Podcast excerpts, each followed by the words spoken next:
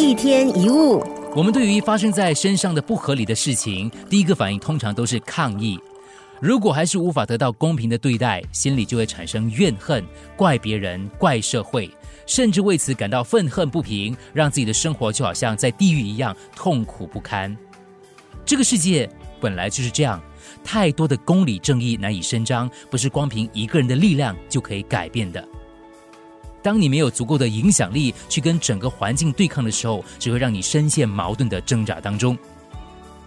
你在社会上有听过有一些人啊，利用旁门左道而胜利的例子，像那个人，哇，根本一点道德都没有，可是他赚了很多钱，公司越做越大，是不是感到很沮丧，让你对这个世界产生失望，动摇了你原本的信念？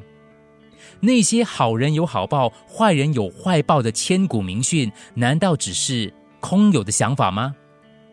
其实你不妨换个念头，接纳这个世界上形形色色的现象，以豁达的态度来面对。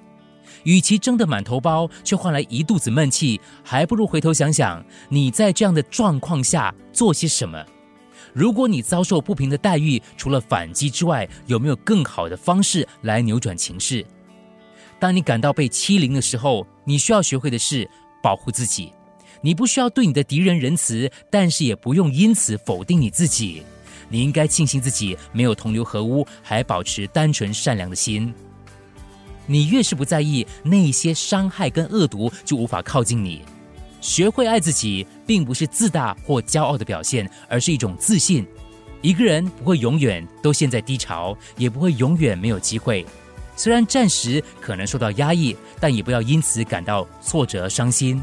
有句话说：“风水轮流转，总有扬眉吐气的一天。”想要求公平，不如先反省自己，对那些不合理的对待淡然处之，学会爱自己，才能找到真正属于你的世界。一天一物。